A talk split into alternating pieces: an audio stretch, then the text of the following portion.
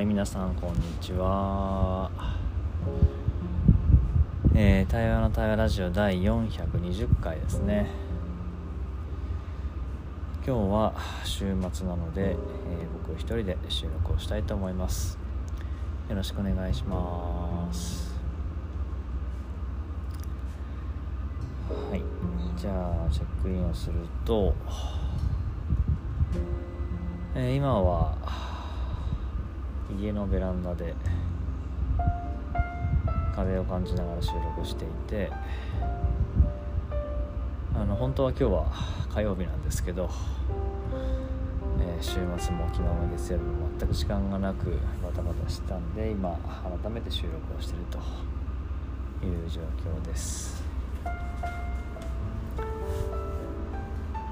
でなんとなくこの時間に収録したいなしとかなきゃなみたいなことを思ってたんだけどなんか最初そう思えずに、まあ、なんでかなと思いながら、まあ、とある人から他のねあの依頼というか相談があってそちらに答えていく中であなんかラジオ収録したいなって気持ちが向いたんで今こっちに戻ってきました。はいよろしくお願いします。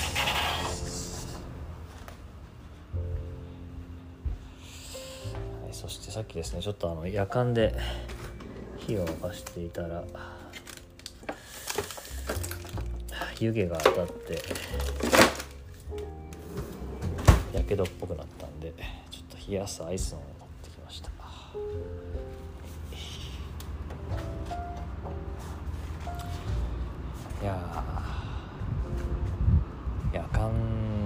ねそのものも暑いけど湯気も蒸気ねこんなに暑いのかって何回か同じ目に遭ってるんですけど何回もはいやっちゃってますね。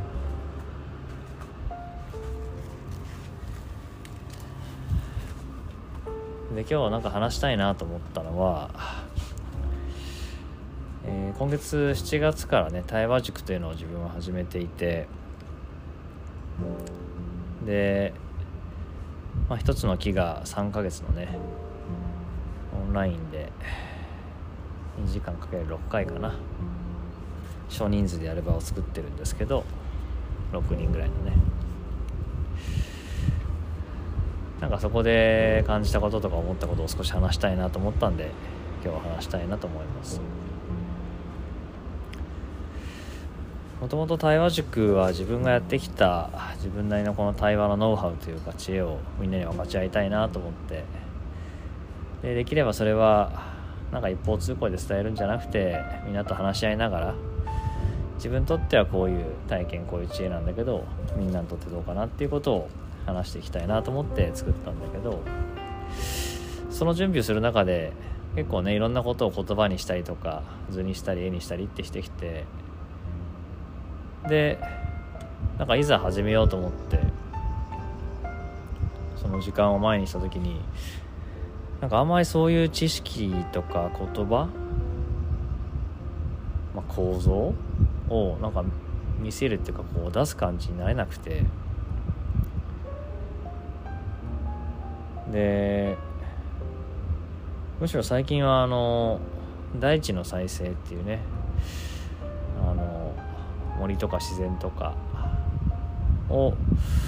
いかにより元気にね生き生きとした状態に戻していくかっていうことに関わる人たちのなんかそういう営みの方が自分にとっては表現がピンときていて、まあ、例えばあの風の草刈りっていうね風を通してあげることによって草が揺れてその揺れが根を広げさせて、まあ、土が緩んで、まあ、そこにまた空気水が通ってっていう循環を起こしていくみたいなそういう形なんだけど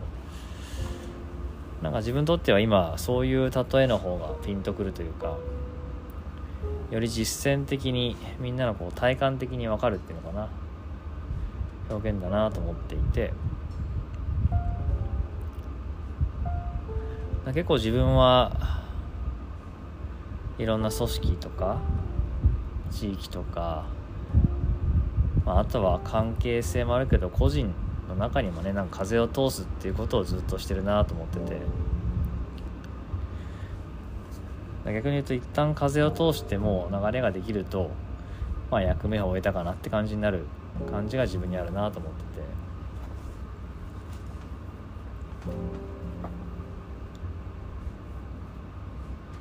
て。でやっぱ話してるとね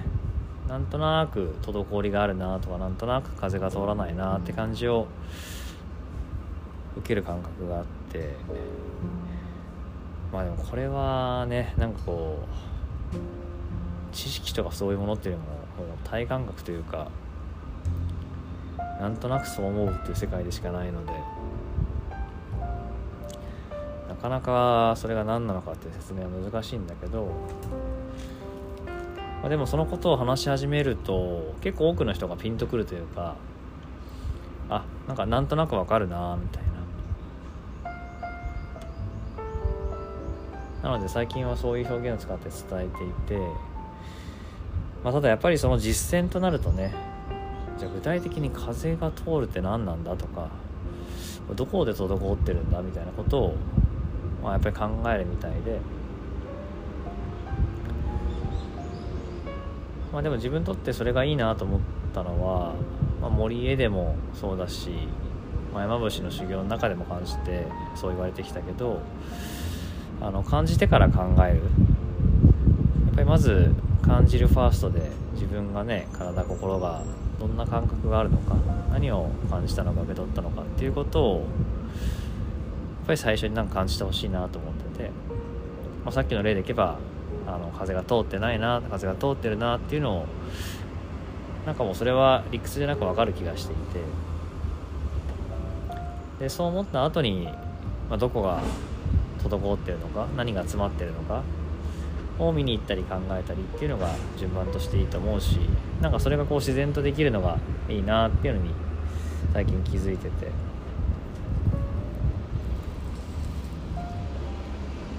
もちろんねそれがあのピンとこない人もいるから万能とは言えないけどなんかその感覚が自分にとってはフィットするなっていうのが最近なんですよね。でそんなことを思いながら週末に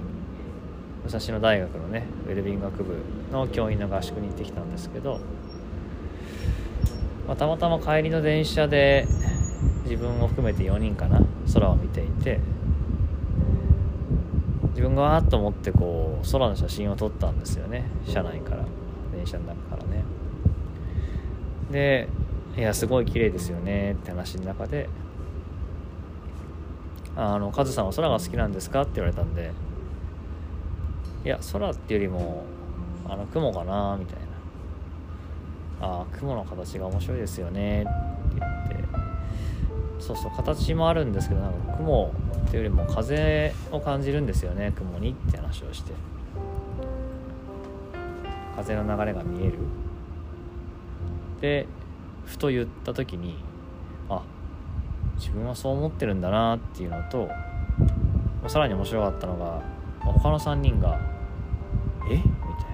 「雲に風を感じる?」みたいな「雲は雲じゃないんですか?」みたいなそんな感じだったんでね。でそれを聞いてあ自分はなんかそんな風に世界を見てるしそんな風に捉えてるんだなって思ってて例えば今目の前にも入道雲というのかな。こんもりした大きな雲があって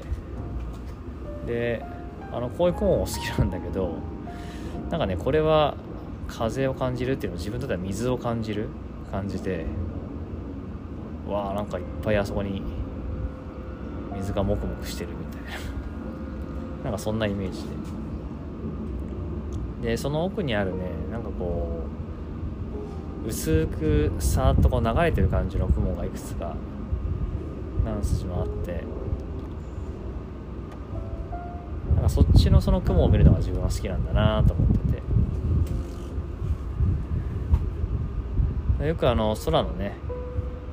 朝日の写真を自分は SNS とかに上げるんだけど、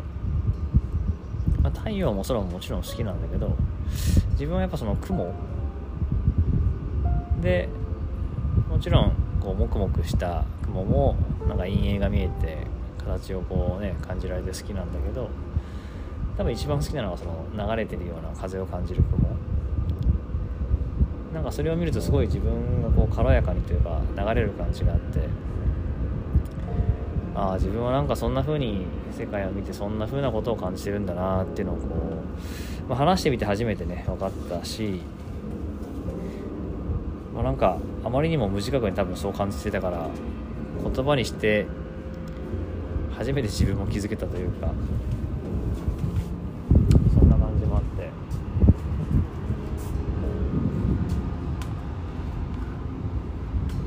いや面白いなっていうのがなんかねすごい思ってて。でしかも自分はねそれがこう対話とつながってるというか。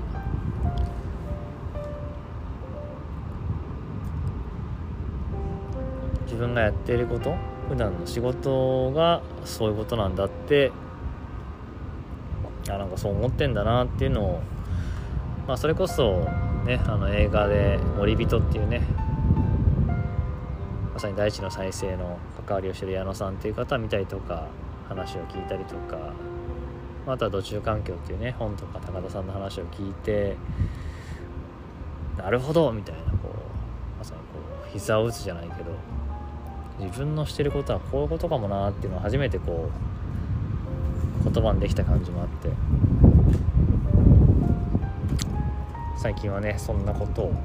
したり探求したりしてる感じですね。そうそうなのでなんか今まで以上にね自分は対話をやっぱり広げたい伝えたいなと思ってて別に組織に対して関わり合うっていうだけじゃなくてもね自分の家の家族夫婦もしくは自分自身にやっぱ風を通したいって人もたくさんいるだろうし例えばコーチングとかねカウンセリングしてる人に対してもああこういうことって伝えていきたい伝わった方がいいなって今素直に思ってるし学校現場のね人も自分はこれから大学の教員になるけど学んでほしいなと思うし。